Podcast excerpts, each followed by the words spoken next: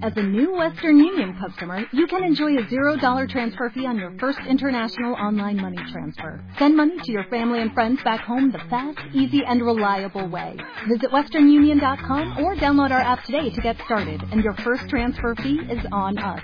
FX gains apply, not available for credit cards and transfers to Cuba. Services offered by Western Union Financial Services Inc. and MLS 906983 or Western Union International Services LLC and MLS 906985.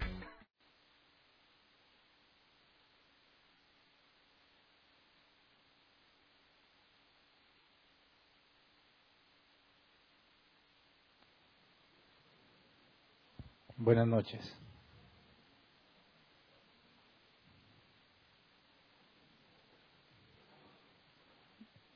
Vamos a continuar con nuestro estudio de Génesis. Acompáñenme por favor a Génesis capítulo 20, versículo 2. Hoy vamos a estudiar todo el capítulo 20. Y el miércoles pasado terminamos de estudiar el capítulo 19, las hijas de Lot. Hoy vamos a ver el capítulo 20. Nuestro pasaje base va a ser este. Abraham decía que Sara, su esposa, era su hermana. Entonces Abimelech, rey de Gerar, mandó llamar a Sara y la, y la tomó por esposa. El nombre del tema es Abraham y Abimelech.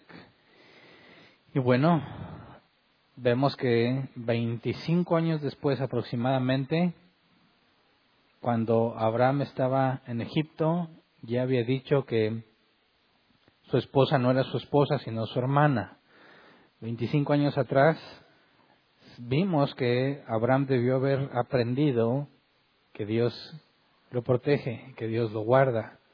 Y ahora vemos que edad, eh, Abraham tiene 100 años, Sara tiene 90 años, y sigue sin confiar en la protección de Dios y decide decir exactamente lo mismo que dijo cuando estaba en Egipto. Es mi hermana, ¿verdad? Entonces, al hablar de Abraham y Abimelech, vamos a estudiar hoy cómo es que Abraham vuelve a mentir a pesar de todo lo que ha vivido, a pesar de todo lo que ha aprendido y la manera en la que Abimelech y el resto del pueblo conocen algo particular de Dios. Así que vamos a leer que en el versículo 1 dice, Abraham partió desde allí en dirección de la región del Negev y se quedó a vivir entre Cádiz y Sur, mientras vivía en Gerar. Versículo 2 dice, Abraham decía que Sara, su esposa, era su hermana. Entonces Abimelech, rey de Gerar, mandó llamar a Sara y la tomó por esposa. Cuando dice, Abraham partió desde allí, allí es donde estaba, ¿verdad? Desde donde se veía la destrucción de Sodoma y Gomorra, en el mismo lugar, cerca de Hebrón, donde recibió a Dios, a, Dios y dos de sus ángeles. Nos dice entonces que se movió y se fue a otra región, pero no nos dice la razón de haberse movido. Ahora, cuando tú buscas en comentarios bíblicos sobre la posible razón de moverse, me encontré que algunos, principalmente rabinos judíos, dicen que Abraham se dio cuenta del incesto entre Lot y sus hijas y decidió no permanecer allí.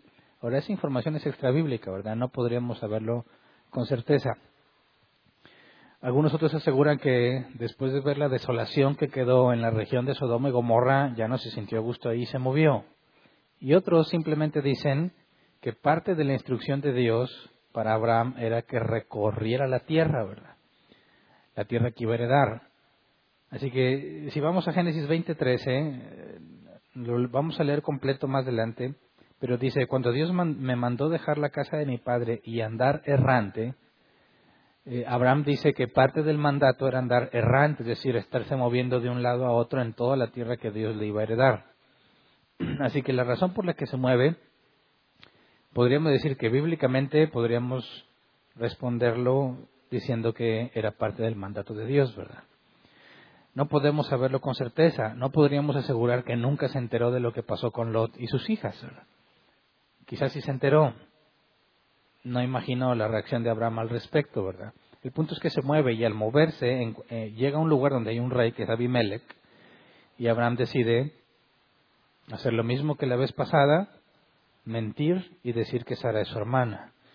Pero es importante notar que si han pasado 25 años aproximadamente, porque lo de Egipto sucedió poco después de que Dios le pidió a Abraham que dejara su tierra y su parentela. Abraham tenía 75 años y Sara es 10 años menor que Abraham. Entonces, Sara tenía 65 años. A los 65 años, en nuestro contexto, Sara ya es una mujer de edad avanzada, ¿verdad? Y aún así vimos que había sorprendido a todo Egipto por su belleza. Ahora, tienen 90, 90 años, perdón, y vuelven a pedirla para casarse.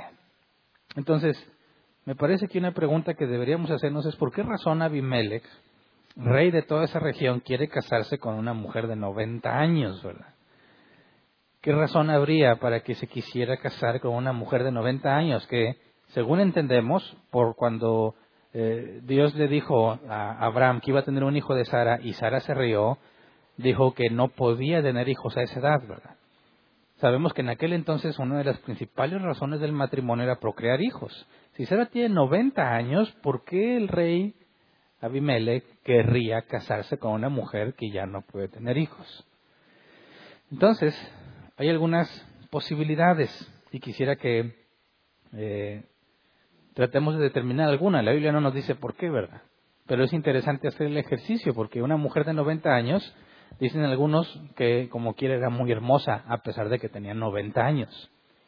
Y que el rey Abimelech no necesariamente buscaba tener hijos con ella, sino estar, estar con una mujer así de hermosa. Esa sería una posibilidad que no le encuentro mucha explicación, ¿verdad? Porque si Sara ya se reconocía a sí misma como vieja y estéril, sería difícil pensar que pudiese ser aún tan atractiva para cualquier otro hombre, a pesar de su edad. Otros creen que Abimelech buscaba una alianza estratégica o política con Abraham. Es decir, se está casando con la hermana de un hombre muy, muy adinerado. Así que podría beneficiar a toda su tierra el establecer este tipo de alianza con Abraham, ¿verdad? Hacerlo el cuñado. Eso suena factible. Y hay otros que consideran que cuando Dios visitó a Abraham y les dijo que en un año tendrían un hijo, empezó un proceso de rejuvenecimiento en ellos. Es decir, puesto que Abraham ya no podía tener hijos y Sara tampoco, pero vemos que no solamente Abraham va a concebir a Isaac, sino que después de la muerte de Sara tiene todavía siete hijos más, eso indica que Dios hizo algo en Abraham que quedó de forma permanente. Es decir, no fue un milagro temporal para que Abraham y Sara tuvieran un hijo, sino que fue algo que Dios dejó en Abraham y que él pudo seguir teniendo hijos. Siete hijos más, es decir, tuvo nueve hijos en total. Ismael, Isaac y siete más. Entonces algunos consideran que no es descabellado pensar que la manera en que Dios cumplió su promesa es con un proceso de rejuvenecimiento en ambos, en Abraham y en Sara. Y eso explicaría por qué les resultaba muy atractiva como quiera la gente, ¿verdad? Porque en ninguna forma aparentaría tener 90 años. Pero bueno, no sabemos la razón precisa, pero abre posibilidades, ¿verdad? Una alianza pudiese ser algo factible y la idea de rejuvenecer, pues explicaría cómo es que estaban buscando casarse con ella. Pero al ser Sara tomada por esposa, eso arriesgaría o eliminaría el cumplimiento de la promesa que Dios le había hecho a Abraham, porque le dijo de aquí a un año, de aquí a un año vendré y vas a tener un hijo, y sabemos que toma nueve meses, ¿verdad? Así que cuando se lo dijo, aún iba a pasar algo de tiempo para que Isaac fuera concebido. No nos dice eh, cuánto tiempo estuvo en esa zona eh, desde que llegó a esa zona sabemos que fue inmediatamente después de la destrucción de Sodoma y Gomorra. No pudo haber sido mucho tiempo, pero no sabemos cuánto tiempo estuvo habitando ahí desde el momento en que llegó y que Sara fue tomada por Abimelech, pero no pudo haber sido mucho. Así que lo que podemos saber es que muy seguramente todavía no es concebido Isaac. Pero el hecho de que ahora sea tomada por esposa, eso invalidaría la promesa que Dios le había dicho a Abraham, ¿verdad? Porque Dios le dijo que Abraham tendría un hijo con Sara. Pero ahora Sara se convierte en la esposa de otro hombre, de manera que ya no hay forma de que se cumpla lo que Dios había dicho. Es decir, la, decisión que toma Abraham de mentir está a punto de invalidar la promesa que Dios había hecho. No sé si me explico. Yo no sé qué pasaría en la conciencia de Abraham, que sabe que Dios le había dicho que no tardaban en concebir para que a vuelta de un año tuvieran un hijo, y Abraham decide, para protegerse a sí mismo, decide decir que su esposa no es su esposa, sino es su hermana, para salvar el pellejo, y sabe que se la llevaron para tomarla como esposa, y él ya no puede hacer nada al respecto. ¿Qué pasaría entonces con la promesa, verdad? Entonces, mm, fíjate cómo este relato, y de hecho desde que empezó a hablar de Abraham, nunca se nos muestra Abraham como un campeón, ¿verdad? Nos está mostrando una parte desagradable de Abraham. Una parte que, si el objetivo de la historia fuese exaltar a Abraham, jamás nos hubieran escrito esto. Porque ponle que la primera vez no lo, describieran para ver cómo Dios hizo el milagro de proteger a Sara. Pero esta segunda vez dices, ¿qué pasó Abraham? O sea, todo lo que ha vivido, todo lo que ha visto, presenció la destrucción de Sodoma y Gomorra, ha visto el poder de Dios. Y aún así, cuando se presenta una situación en la que él puede perder la vida, decide protegerse en lugar de confiar en Dios. Pero bueno, lo que podemos ver es que Abimelech toma a Sara por esposa y luego dice Génesis 23, nos dice que Dios interviene. Dice, pero aquella noche Dios se le pareció a Abimelech en sueños y le dijo, puedes darte por muerto a causa de la mujer que has tomado, porque ella es casada. Así que vemos que Dios está interviniendo en el transcurso de cómo se están desarrollando las cosas, ¿verdad? No sabemos cuánto tiempo estaba Abraham en Gerar, pero dijo, esta mujer es mi hermana, la toman por esposa, Dios no ha hecho nada, pero según lo que vemos, aquella noche Dios se le pareció a Abimelech. Y según dice, aquella noche todo parece indicar que fue la misma, el mismo día en el que Sara fue tomada por esposa. Pero fíjate, desde la perspectiva de Abimelech, no tiene sentido lo que Dios está diciendo, ¿verdad? Porque según Abimelech, él se está casando con la hermana de Abraham. Y Dios en sueños le dice, puedes darte por muerto a causa de la mujer que has tomado porque ella es casada. Así que esta es una sorpresa para Abimelech, ¿verdad? Y dice el versículo 4 al 5. Dice, pero como Abimelech todavía no se había acostado con ella, le contestó, Señor, ¿acaso vas a matar al inocente? Como Abraham me dijo que ella era su hermana y ella me lo confirmó, yo hice todo esto de buena fe y sin mala intención. Es decir, Dios le dice, te vas, vas a casarte con una mujer que ya está casada. Eso es adulterio. Date por muerto porque estás a punto de cometer adulterio. Y dice Abimelech, yo no sabía. Abraham me dijo que era su hermana y ella lo confirmó. Es decir, Abimelech está diciendo, yo soy inocente. Pero fíjate la pregunta, Señor, ¿acaso vas a matar al inocente? Para empezar le llama Señor. Esto indica que Abimelech ya sabía quién era Dios. Fíjate, cómo la Biblia nos está mostrando la vida de Abraham y cómo Dios está hablando en, él. Y hemos estado rastreando desde la promesa que se hizo en Génesis 3 de que un hijo de Eva le aplastaría la cabeza a serpiente. Y hemos venido rastreando todo eso y de alguna manera muchas veces eso nos hace pensar que Dios nada más ha tratado con ese linaje. Pero aquí vemos que hay más personas que no se nos dice cómo, en el caso de Abimelech, que ya conocen a Dios. Señor, ¿acaso vas a matar al inocente? Y eso es lo mismo que Abraham le preguntó a Dios cuando se enteró que iba a destruir a Sodoma. ¿Acaso matarás al justo con el impío? La misma pregunta que Abraham hizo la hace Abimelech. Pero algo más importante notar es que cuando dice, cuando leemos, vas a matar al inocente, si tú vas al hebreo, no dice eso.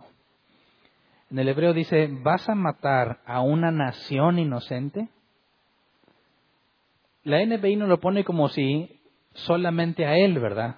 Vas a matar al inocente, porque Dios le dijo, date por muerto, ¿verdad? Pero en el original, Abimelech dice, vas a matar a una nación inocente o a gente inocente. Es decir, Abimelech no está hablando de él en lo individual, habla de mucha gente. Pero Dios le dijo que él se diera por muerto, ¿verdad? En singular.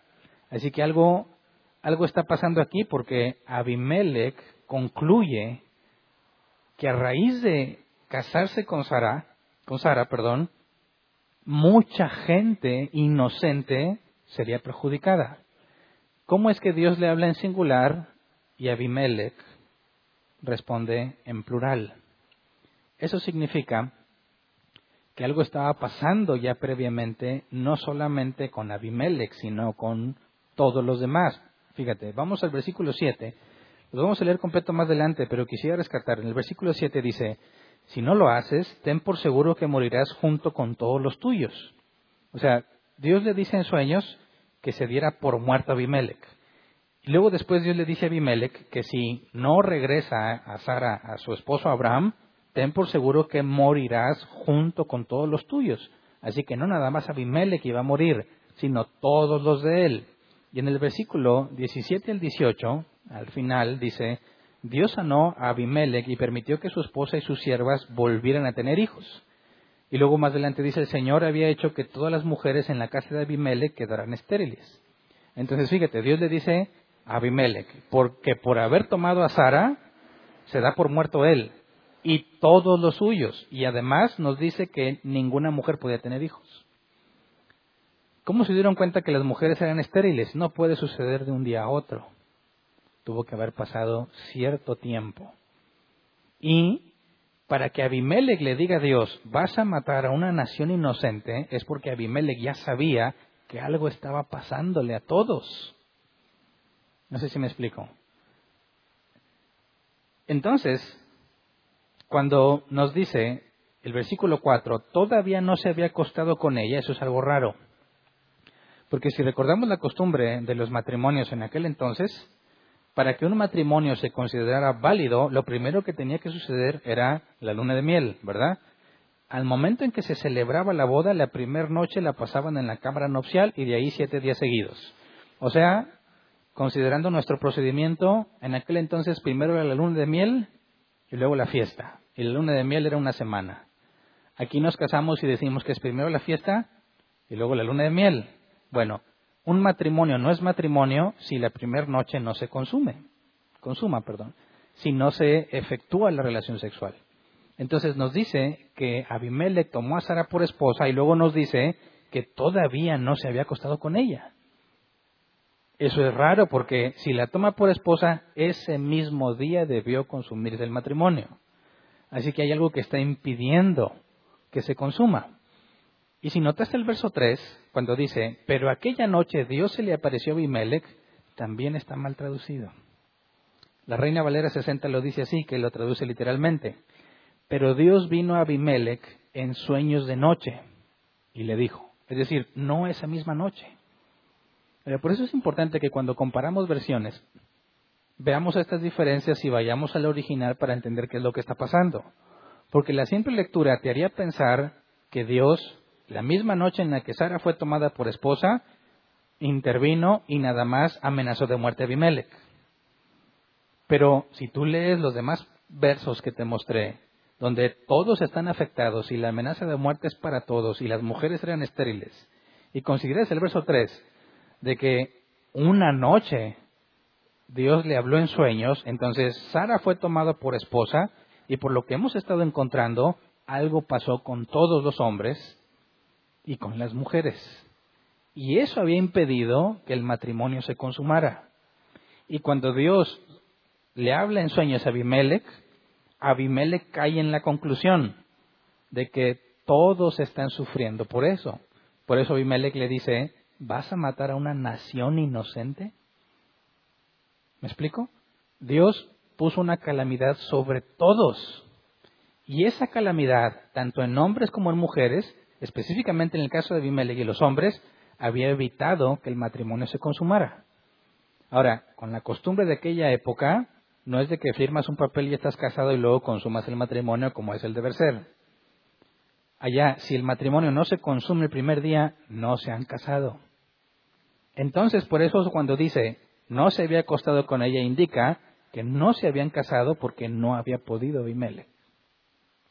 Ahora, esto es importante porque leyendo lo que sigue, vamos a ver que Dios está hablando con Abimelech, pero el mensaje para Abimelech no es individual, sino que le está dando un mensaje a toda esa región. Pero bueno, entonces, podemos ver que Dios mandó una calamidad sobre Abimelech y todos los hombres desde que Sara fue tomada por esposa. Eso había refrenado a Abimelech de consumar el matrimonio y aún las mujeres estaban afectadas. De alguna forma, todas las personas sabían que algo malo estaba pasando. Pero Dios decide revelárselo solo a Abimelech. Esta es la causa. Estás por tomar a una mujer casada, es decir, estás por cometer adulterio. Y Abimelech dice, yo soy inocente. Vas a castigarnos y a matarnos. Eso nos da la idea de la gravedad de lo que estamos sufriendo. Vas a matarnos a toda la nación si no hemos hecho nada malo. Abraham mintió. ¿Vas a matarnos por culpa de Abraham? Y vemos en el versículo 6 al 7 que Dios confirma la inocencia de Abimelech. Dice, sí, ya sé que has hecho todo esto de buena fe, le respondió Dios en el sueño. Por eso no te permití tocarla, para que no pecaras contra mí. Pero ahora devuelve esa mujer a su esposo, porque él es profeta y va a interceder por ti para que vivas. Si no lo haces, ten por seguro que morirás junto con todos los tuyos. Aquí nos deja ver entonces que la calamidad los estaba matando. Estaban moribundos, no había cura, porque le dice, Él va a interceder por ti para que vivas. Así que se estaban muriendo, Abimelech también se estaba muriendo, y Dios le dice, es porque estás a punto de cometer adulterio. Y la pregunta es, a ver, ¿no ha cometido adulterio? Y ya les puso a todos calamidad. ¿Por qué? ¿No te parece injusto? Y luego dice Abimelech, yo no he hecho nada, y Dios le dice, sí, ya sé que no has hecho nada. O entonces, ¿por qué deja a todas las mujeres estériles y por qué está a punto de matar a todos los hombres? ¿Dónde está la justicia de Dios en eso?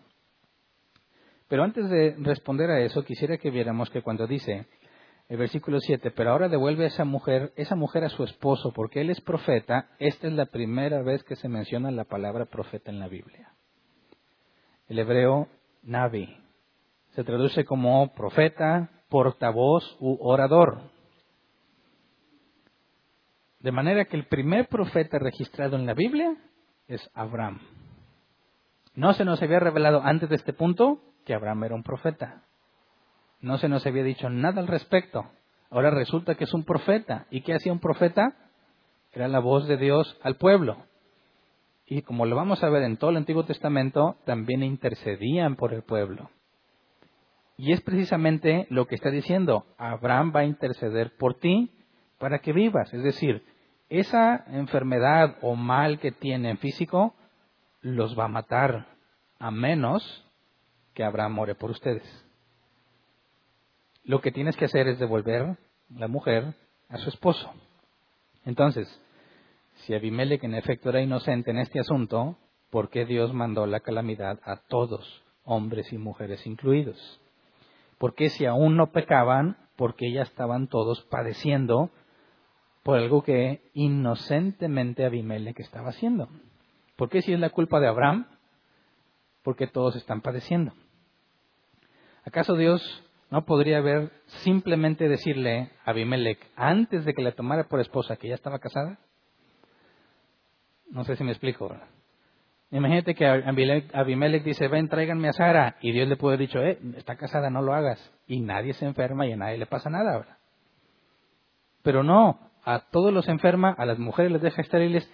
Tuvo que pasar cierto tiempo para que las mujeres se dieran cuenta que no pueden concebir. ¿Me explico?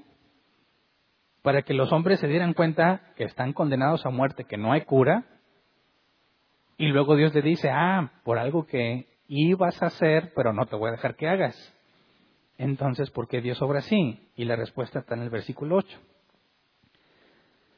Dice, en la madrugada del día siguiente, es decir, Dios le habló en sueños en la noche, todavía no amanece bien y ya se paró Abimelech, ¿verdad? En la madrugada del día siguiente, Abimelech se levantó y llamó a todos sus servidores para contarles en detalle lo que había ocurrido y un gran terror se apoderó de ellos. Un gran temor. Esa es la razón un gran temor. Dios se aseguró que nadie en ese lugar se atreva a molestar a Abraham y a los suyos. Está haciendo que todos tengan temor. Nadie se va a meter con Abraham porque el simple hecho de tomarla por esposa, aunque no fue su esposa, todo lo que ya hizo Dios, imagínate que le hagas algo. Dios está asegurando que el tiempo que Abraham esté en esa región, nadie lo va a molestar. ¿Por qué? Porque Sara se va a embarazar, ¿verdad? Y va a tener un hijo. Y en ese proceso no pueden estar peleando ni batallando con gente. Dios se asegura que nadie los moleste. Aseguró toda la cuarentena y todo de Sara. Pero le cuenta a todo mundo, ¿saben por qué estamos así? Por culpa de Abraham. Porque nos echó mentiras. ¿Qué habrá pesado a toda la gente? A ver, es un profeta de Dios y nos mintió a todos. ¿Cómo? Traigan a Abraham para acá hay que preguntarle qué está pasando con él. Versículo 9 al 13. Entonces Abimelech llamó a Abraham y le reclamó, ¿qué nos has hecho? ¿En qué te he ofendido que has traído un pecado tan grande sobre mí y sobre mi reino? Lo que me has hecho no tiene nombre. ¿Qué pretendías conseguir con todo esto? Al reclamo de Abimelech, Abraham contestó, pausa, fíjate bien, de madrugada llama a todos sus servidores. ¿Te imaginas que eran poquitos o eran muchos? ha de haber sido un montón de gente, y les explica, esto nos está pasando por culpa de Abraham, traigan a Abraham. Todos están ahí presentes, y le reclama a Abraham delante de todos, ¿verdad? Así que Abraham va a tener que dar una respuesta delante de todos los servidores del rey. Y dice el versículo 11, Abraham contestó, yo pensé que en este lugar no había temor de Dios y que por causa de mi esposa me matarían pero en realidad ella es mi hermana, porque es hija de mi padre, aunque no de mi madre, y además es mi esposa. Cuando Dios me mandó dejar la casa de mi padre y andar errante, yo le dije a mi esposa, te pido que me hagas este favor, donde quiera que vayamos, di siempre que soy tu hermano.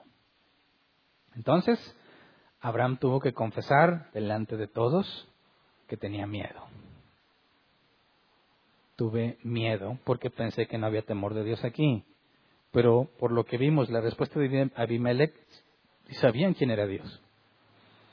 Y dice, ¿cómo es que me pusiste en riesgo de tan grande pecado? Ellos consideraron el adulterio también algo grave. Y estaban entendiendo que esa, ese adulterio que por poco cometen les había afectado a todos, porque Abraham fue elegido profeta de Dios. Pero Abraham confiesa lo que debe haber dicho desde el principio, es mi esposa. Como quiera tuvo que confesarlo y dijo su verdad a medias. O sea, si es mi hermana, ¿verdad? Pero, pero también mi esposa. Y luego deja en claro que Sara es inocente. Dice, yo le pedí que ella dijera eso. Y en aquel contexto la mujer tiene que obedecer a su marido. Entonces está dejando en claro delante de todos que él es un cobarde y que su esposa es inocente. Y cuando Abimelech le dijo, Abraham me dijo que era su hermana y Sara me lo confirmó, ahí Abraham está diciendo, Sara es inocente porque está haciendo lo que yo le pedí. Así que queda ante todos como un vil cobarde, pero es el profeta de Dios. ¿No te parece contradictorio? No diríamos, espérame, pues no es, no es el profeta. ¿Cómo es que Dios lo humilla así delante de todos demostrando que es un cobarde. Como Dios dice, este es mi profeta, y luego lo pone en evidencia ante todos para que vean que no confía en Dios.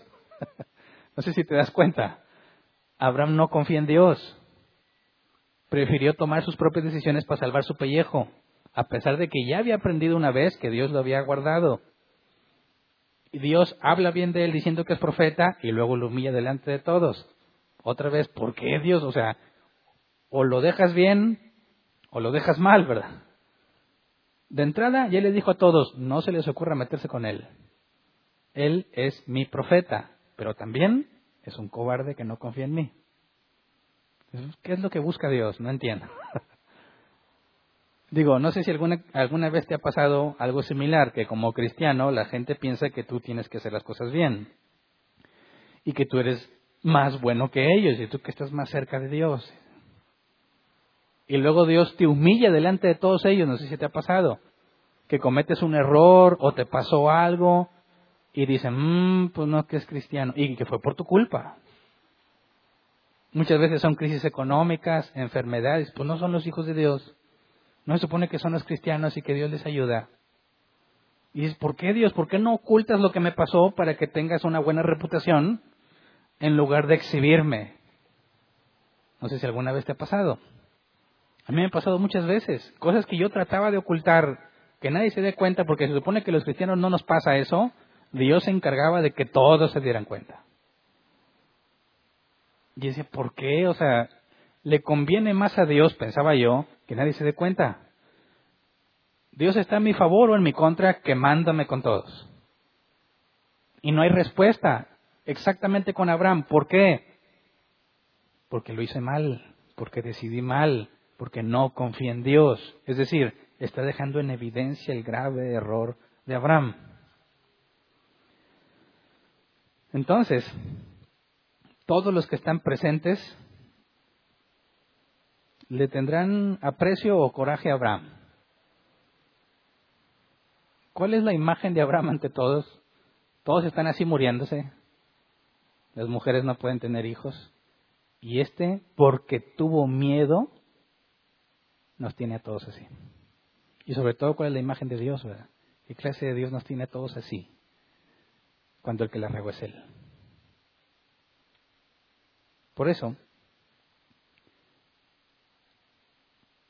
por los versículos que siguen, podemos ver que Abimelech y todo el pueblo comprendieron algo que muchos cristianos hoy en día se niegan a comprender, que la elección de Dios es incondicional.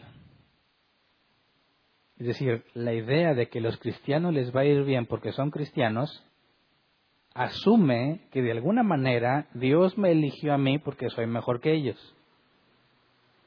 Muchos asumen que como yo soy mejor persona, por eso soy cristiano, y que los no cristianos son peores que nosotros. Pero lo que la Biblia enseña, y sobre todo vemos en el caso de Abraham, es que Dios está diciendo, este es mi profeta, y al mismo tiempo no merece ser profeta. No sé si me explico todo el poder manifestado en Dios para que no se metan con Él, Dios está asegurando que no vean a Abraham como un ser superior, sino que lo humille delante de todos para que la gloria sea para quién? Para Él mismo. Dios siempre se glorifica a sí mismo. Y cuando humilla a Abraham delante de todos, y lo van a ver enriquecido, y vamos a ver la reacción que tienen para con Abraham, a nadie le va a quedar duda que Abraham no se merece lo que está pasando, pero fue elegido por Dios. De manera que Dios nunca va a mostrarle al mundo que tú eres mejor, sino que les va a mostrar que eres de lo más vil, como dice la escritura, de lo más vil y despreciado, y que aún por eso, aún a pesar de eso, Dios te eligió para que la gloria sea de él y no tuya para que no digan, Él es muy buen cristiano, sino que digan, qué grande Dios tiene ese que es igual o peor que nosotros. ¿Me explico? Fíjate, versículo 14 al 16. Abimelech tomó entonces ovejas y vacas, esclavos y esclavas y se los regaló a Abraham. Pausa. ¿Por qué? Si por su culpa están mal, si por sus mentiras la están llevando todos, ¿por qué hacerle regalos? Dice, al mismo tiempo le devolvió a Sara a su esposa y le dijo, mira, ahí está todo mi territorio, quédate a vivir donde mejor te parezca. A Sara le dijo, le he dado a tu hermano mil monedas de plata que servirán de compensación por todo lo que te ha pasado, así quedarás vindicada ante todos los que están contigo. Entonces, las acciones de Abraham no merecen ningún regalo. Abraham no se merece ningún regalo. Se merecería el desprecio de toda la gente. Pero hay un pequeño detalle. Dios lo eligió como profeta. Y un profeta es un representante de Dios. Así que estos regalos no son por honrar a Abraham, sino al Dios que él está representando. Porque fue Dios quien le dijo, Abraham tiene que interceder por ti para que no te mueras. Así que, ¿cuál es la única forma de quedar bien con Dios? Honrando a su representante. No sé si me explico. Dios está firmando lo que le dijo. Los que te bendigan serán bendecidos y los que te maldigan serán malditos. Está diciéndole, este es mi elegido. Y estos dicen, Él tiene que orar por nosotros. Sí, se equivocó, es un cobarde, no se lo merece, pero fue elegido por Dios. Así que honran a Abraham para honrar a Dios. Y de manera que Abraham no se oponga a interceder por ellos, porque la única esperanza para ellos es que Abraham interceda. Y cuando dice, elige cualquier lugar que quieres para vivir, lo están haciendo un hombre especial, ¿verdad? Porque le están diciendo, mira, donde tú quieras, y si hay alguien ahí, pues lo quitamos. No te preocupes, escoge donde tú quieras vivir. Y luego le dice a Sara que ya le dio una fuerte compensación a su hermano. Fíjate, Sara, ¿qué fue lo que dijo? Es mi hermano. Si no te preocupes, ya le di una gran lana, un muy buen dinero a tu hermano como compensación. ¿Qué significa eso? Bueno, si él lo hubiese considerado como mujer suya, no tiene por qué darle un regalo a su hermano. Acuérdate que la mujer soltera estaba bajo responsabilidad de su padre o de sus hermanos. En ese caso, Abimelech está dando una enorme suma delante de todos para que conste que no es su mujer, sino que tiene autoridad y su autoridad es Abraham. Así que está mostrando sumo respeto delante de todos los de aquella región. Entonces, fíjate, llega Abraham, ya todo les dio miedo meterse con él. Abraham va a escoger dónde vivir y ya era rico, pero recibe más. Y Sara, que era inocente, es vindicada ante todos, mostrando esta muestra y que reconocen que su autoridad es Abraham y no el rey. Y luego dice versículo 17 y 18, entonces Abraham oró a Dios y Dios sanó a Abimelech y permitió que su esposa y sus siervas volvieran a tener hijos, porque a causa de lo ocurrido con Sara, la esposa de Abraham, el Señor había hecho que todas las mujeres en la casa de Abimelech quedaran estériles. Y aquí se confirma todo lo que para la gente era más que un sueño de Abimelech, ¿verdad? Aquí se confirmó que realmente, a pesar de Abraham, Dios lo había elegido. Aquí se confirmó que Dios decidió bendecir a Abraham a pesar de que Abraham no se lo merece. Aquí queda demostrado que Abraham es como cualquier otro hombre y que la gloria es solo para Dios. Además, aseguró que en todo el periodo que están por vivir de embarazo, nadie los moleste. Tengan todo lo que necesiten y nadie quiere meterse con ellos. Pero Abraham no se merecía nada de esto. Todos esperaríamos más madurez de Abraham. Todos esperaríamos que Abraham agarrara la onda. ¿Cómo se le ocurre? ¿Cómo es que todo lo que ha vivido, todavía piensa que Dios no lo va a proteger. Todos esperaríamos un Abraham mucho más firme en Dios y no es así. Y precisamente la Biblia nos deja este tipo de evidencia de todos los hombres que Dios ha elegido, para que la gloria no sea ningún hombre. Por eso nunca debes de decir, ¿quién es el próximo David? ¿Quién quiere ser como David? ¿Quién quiere ser como Abraham? ya somos como ellos, hombres depravados, con deficiencias y con errores. No tenemos por qué estar apuntando hacia, e, hacia ellos como el ideal, sino a Cristo, que Él sí fue perfecto. Nosotros, al ver a Abraham, tenemos que vernos a nosotros mismos. ¿Cuántas veces Dios te ha mostrado su poder y todavía te pasan cosas que te hacen dudar? ¿Cuántas veces en lugar de confiar como ya deberías hacerlo, no confías? ¿Cuánta madurez deberías de tener que aún no tienes? ¿Cuánto deberías saber de la Biblia que no sabes y no tienes excusa? Y aún así, Dios te ha elegido. Así que en la historia de Abraham y Abimelech nos deja ver que Abraham era un hombre tal como nosotros, sujeto a los mismos problemas que nosotros. De manera que Dios lo eligió simplemente porque así le plació. No hay ningún mérito en Abraham. Y, además de concluir que la elección es incondicional, también podemos ver que a pesar de que Abraham estaba a punto de arruinar los planes de Dios, nadie puede frustrar los planes de Dios. Ni Abraham ni nadie más. Dice Job 42.2, yo sé bien que tú lo puedes todo, que no es posible frustrar ninguno de tus planes. Eso lo entendemos como un Dios soberano y todopoderoso. Algunas veces podemos pensar que estamos arruinando con nuestros errores los planes que Dios tenía para nosotros. Y eso es absurdo. Nadie puede frustrar los planes de Dios. Ni tú puedes frustrar los planes de Dios que tiene para ti. Porque Él es soberano y todopoderoso. Otra cosa, como en el caso de Abimele que le dijo, por eso no dejé que pecaras contra mí, eso nos debe llevar a pensar en lo que dice Judas, versículo 24 al 25. Dice, el único Dios, nuestro Salvador, que puede guardarlos para que no caigan y establecerlos sin tacha y con gran alegría ante su gloriosa presencia, sea la gloria, la majestad, el dominio y la autoridad, por medio de Jesucristo nuestro Señor, antes de todos los siglos, ahora y para siempre. Amén. Es decir, Él tiene poder para que no caigamos en pecados que Él no ha permitido que caigamos. Cuando dice la Escritura que Dios no nos dará una prueba que no podamos resistir, no significa que no te va a ir mal.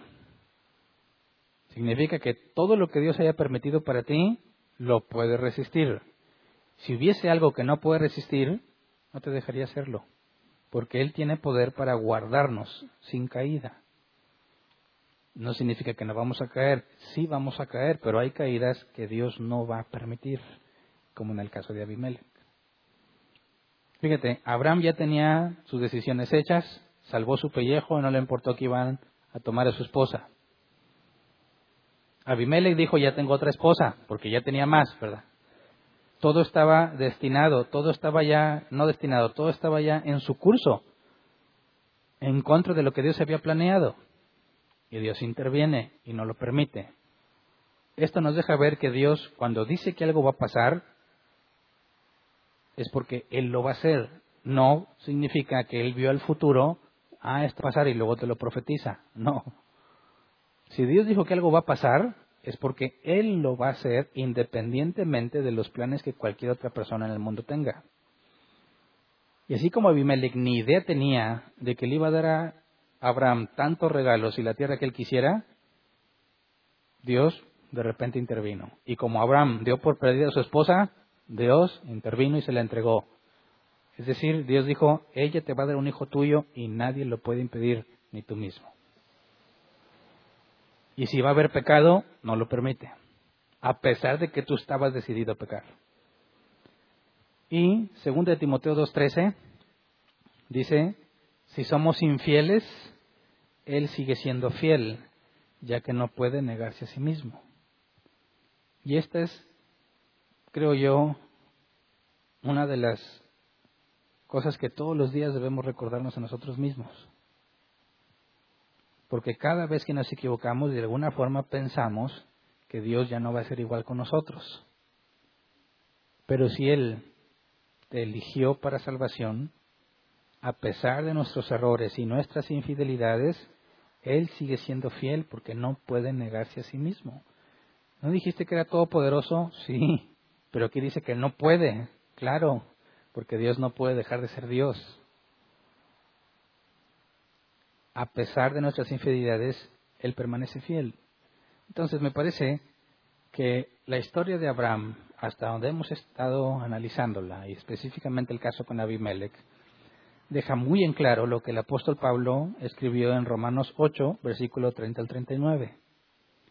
Romanos 8, 30 al 39 dice, a los que predestinó, también los llamó a los que llamó también los justificó, y a los que justificó también los glorificó. ¿Qué diremos frente a esto? Si Dios está de nuestra parte, ¿quién puede estar en contra nuestra? El que no escatimonia a su propio Hijo, sino que lo entregó por todos nosotros, ¿cómo no habrá de darnos generosamente, junto con Él, todas las cosas? ¿Quién acusará a los que Dios ha escogido? Dios es el que justifica. ¿Quién condenará? Cristo Jesús es el que murió e incluso resucitó y está a la diestra de Dios e intercede por nosotros. ¿Quién nos apartará del amor de Cristo? La tribulación o la angustia o la persecución, el hambre, la indigencia, el peligro, la violencia. Así está escrito, por tu causa siempre nos llevan a la muerte, nos tratan como ovejas para el matadero. Sin embargo, en todo esto somos más que vencedores por medio de aquel que nos amó, pues estoy convencido de que ni la muerte, ni la vida, ni los ángeles, ni los demonios, ni lo presente, ni lo porvenir, ni los poderes, ni lo alto, ni lo profundo, ni cosa alguna en toda la creación podrá apartarnos del amor que Dios nos ha manifestado en Cristo Jesús nuestro Señor. Y es verdad, y lo vemos en el caso de Abraham muy claro. Entonces, si Él nos eligió, Él se va a hacer cargo de que la gloria sea de Él. Es decir, en ningún momento te va a exaltar. En ningún momento va a guardar las apariencias contigo. Dios va a mostrarte tal cual eres. No sé si me explico. Y cuando te esté humillando ante todos, no pienses que te ha abandonado. No. Se está glorificando él mismo. Se está asegurando que nadie ponga la vista en ti, sino que la pongan en él. Y ninguno de nosotros querría que pongan la vista en uno de nosotros. Porque no habría esperanza. Pero si deja a Dios en claro que nosotros no somos diferentes, que seguimos cometiendo errores y que tenemos más culpa porque sabiendo hacer lo bueno no lo hacemos, aún a pesar de eso Él permanece fiel. Y ni siquiera tú puedes acabar o frustrar los planes que Dios tiene para ti. Y esa es la confianza del cristiano. No decimos, estoy haciendo las cosas bien, me debe ir bien. No. No importa lo que esté haciendo, todo obra para bien. Quizás no lo veas como bueno ahorita. Quizás te puedas sentir como Abraham diciendo, pues ya la regué y ya no he vuelta atrás. Lo que Dios me había dicho no lo consideré y ya lo eché todo a perder. Bueno, es imposible que eches a perder los planes de Dios. Él interviene para hacer lo bueno, para convertir lo malo en bueno. Cuando nosotros nos equivocamos, simplemente lo permite. ¿Por qué lo permite? Para glorificarse Él, para que la gloria sea de Él. Entonces, por favor, no trates de ser un superhombre o supermujer. No trates de aparentar que tú eres mejor que alguien más. No intentes confirmar la idea que muchas personas tienen, que el cristiano es mejor o que se las da de más bueno. No. Cuando nos equivocamos, habrá que reconocerlo como Abraham lo hizo. Y Dios, que es fiel, les va a mostrar a todos ellos que a pesar de nuestros errores, Él sigue fiel. Y es una idea mucho más clara de quién es Dios. Los fariseos tenían ese problema. Ellos se veían superiores por las cosas que hacían, por las cosas que sabían. Y Dios les llamó hipócritas. Pero si somos genuinos y no ocultamos nuestros errores, simplemente los reconocemos ante Dios y ante los hombres, eso le da gloria a Dios. En eso es donde el poder de Dios se perfecciona, como dijo el apóstol Pablo. Su poder se perfecciona en mi debilidad. Deja en claro una imagen genuina del Evangelio. Y de pasada te quitas la presión de tener los ojos puestos arriba Cuando te equivoques, van a decir, ¿qué pasó? ¿Eres cristiano? Claro. La única diferencia entre tú y yo es que Dios tiene misericordia de mí. Esa es la única diferencia. Y es ofrecida a todos los hombres. Entonces, Como decía el apóstol Pablo, que cuando estemos nos encontremos en tribulaciones y errores, tengas o no tengas la culpa, tienes que mantener la frente en alto. Porque tu salvación no depende de si hiciste bien o hiciste mal. Tu salvación está garantizada. Si hiciste mal, se te va a disciplinar. ¿Verdad? Así que no nos debemos angustiar en ese sentido por lo que va a pasar con nosotros. Ocupémonos en hacer lo correcto. De esa forma no seremos humillados y avergonzados tanto. Pero cuando pase, aún confía. La idea es que la gente entienda que la gloria es de Dios, que el santo es Dios, que el bueno es Dios, y nosotros nomás somos objetos de su misericordia. ¿Verdad? Vamos a ponernos de pie y vamos a orar.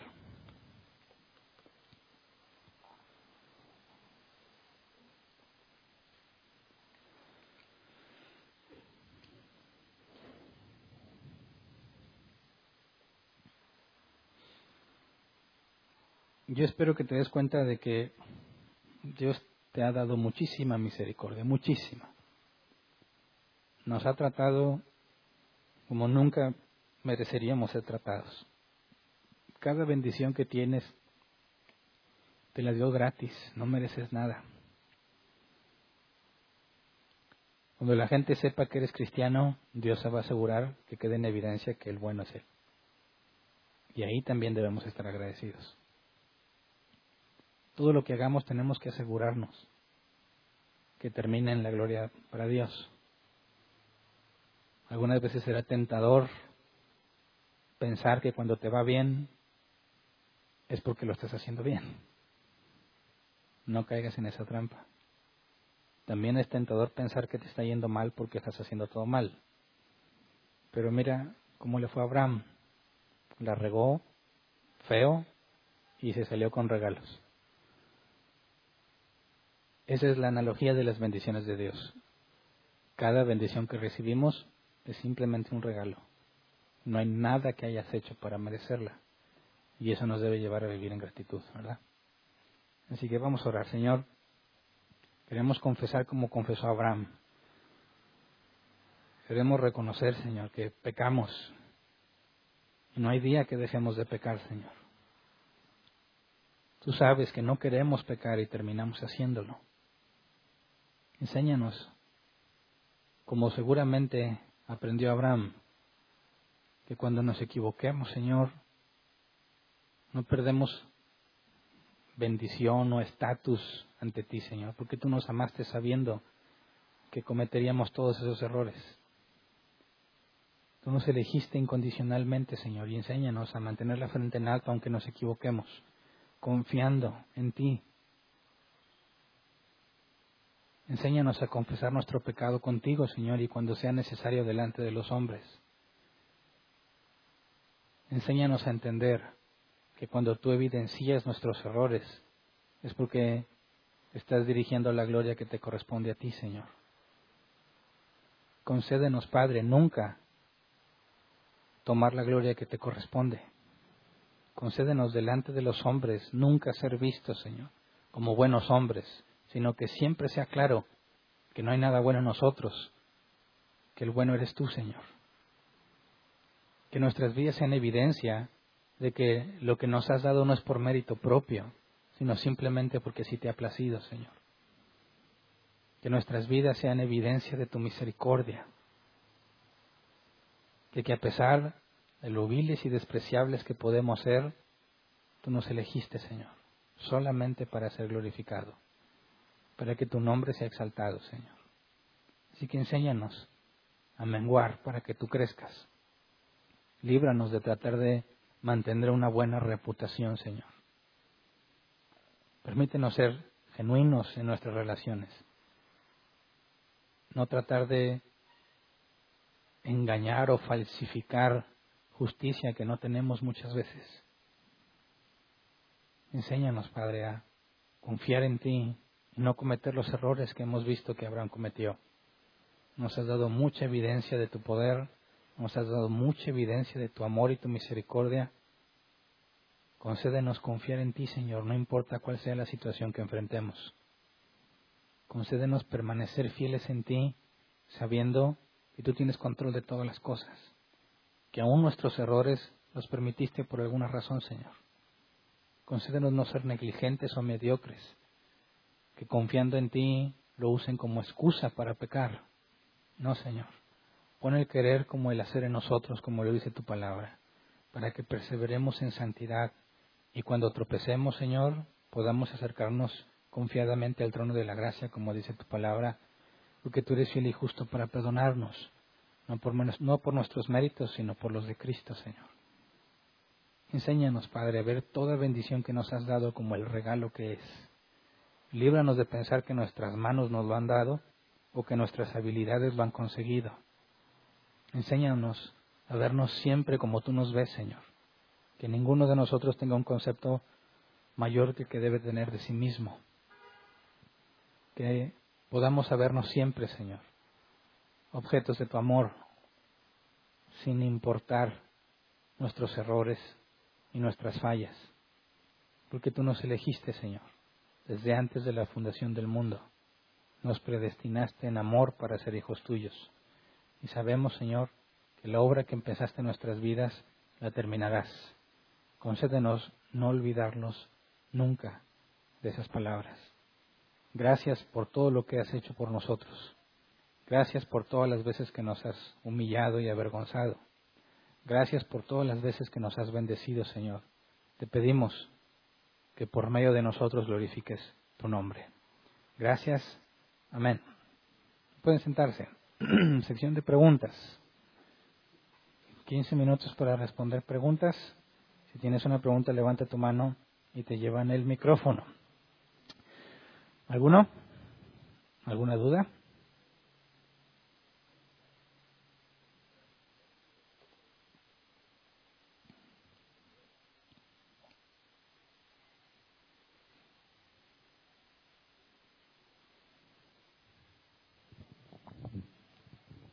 Ya. Sí. Buenas noches. Pastor, a veces se escuchan comentarios como este una persona que se dice cristiana le dice a otra persona, mira hermano, tú no me mires a mí, tú mira a Cristo, porque yo te puedo fallar. Tú no me mires a mí hermano, tú mira a Cristo, porque yo te puedo quedar mal. Y entonces hay quienes piensan que ese comentario dice, bueno, o sea, ¿por qué le dices eso? ¿Cómo que yo te puedo fallar? ¿Cómo que yo te puedo quedar mal? Pues no le falles y no le quedes mal, ¿verdad? Eh, ¿A qué voy con este comentario, pastor? Este ejemplo de Abraham, pastor, es pregunta. No estamos diciendo que lo debemos de imitar. Reconocemos nuestra naturaleza caída, corrompida, ¿verdad? Pero viene a mi mente mientras te escuchaba, pastor, ah, cuando Dios nos dice que seamos imitadores de Él, de vuestro Padre, que es, que es santo, que es perfecto, eh, cuando dice que dice que ya no seamos como los otros gentiles que andan en la vanidad de su mente teniendo el entendimiento entenebrecido, ajenos a la vida de Dios por la ignorancia que han usado y por la dureza de su corazón. Los, los cuales después que perdieron toda sensibilidad se entregaron a la lascivia para cometer con vida de toda clase. Dice, mas vosotros no habéis aprendido hacia Cristo. Dice, si en verdad le habéis oído y habéis sido enseñados por Él conforme a la verdad que está en Jesús. Dice, en cuanto a la pasada manera de vivir, dice, despojados del viejo hombre eh, que está viciado conforme a los deseos engañosos de la carne, y renovados en el espíritu de vuestra mente y vestidos del nuevo hombre, creados según Dios en la justicia y santidad de la verdad. ¿Por qué digo esta parte de la escritura, pastor? Porque toda esa parte de la escritura no parece, a mí me parece, bueno, como que se opone a, que pudiéramos llegar a tomar una actitud de que, pues, hermanos, pues, Así reconocemos que somos pecadores, pero que estamos en un proceso de santificación. Pero el ejemplo que en esta noche hemos visto respecto a Abraham, que siguió siendo un, no sé qué decir, mentiroso, un rufián, ah, no estamos diciendo, pastor, que lo debamos de imitar, sino que más bien nos llama Dios a un proceso de santidad, como también lo hemos aprendido aquí, como lo has enseñado, y que la Escritura nos, nos exhorta a que vivamos en ese proceso y no tanto a que a que tuviéramos esa actitud, por así decirlo, de libertinaje y decir, no, pues quiero que Dios más se glorifique, más voy a pecar como en el caso de Abraham. No estamos diciendo eso, pastor. Es pregunta. Bueno, no debes de proponerte imitar a Abraham. Vas a terminar imitándolo como quieras, desconfiando de Dios y pensando en tu propio beneficio. Eso es algo que vamos a hacer muchas veces en la vida. No es algo que tienes que proponerte imitar. Cuando yo digo que no puedes enfocarte en imitarlos a ellos es porque tienes la expectativa de que ellos no se equivocan. Por eso cuando alguien dice no ponga los ojos en mí, lo dice en uno de dos sentidos. O te está instruyendo bíblicamente acerca de la depravación humana, de decir, si tú estás esperando que porque yo soy cristiano nunca me voy a equivocar, estás equivocado. La perfección no la debes de buscar en mí, esa búsquela en Dios. Porque bíblicamente hablando, voy a seguir equivocando. En ese sentido es correcto decir, no pongas tu expectativa en mí, no pongas tus ojos en mí, porque yo te voy a fallar. El sentido, el, otro sentido ese es incorrecto cuando dices, mira, no pongas los ojos en mí porque es como decir, yo ni ganas le voy a echar, ¿verdad? O sea, siempre voy a estar pecando y no me interesa, que al cabo que, a quien hay que ver es a Cristo. Eso es un error. Es decir, es correcto bíblicamente decir que no puedes poner tus ojos, los ojos en una persona, porque todos nos equivocamos dentro de los cristianos, ningún cristiano debería poner sus ojos en otro cristiano, porque sabe que todos compartimos la misma naturaleza pecaminosa.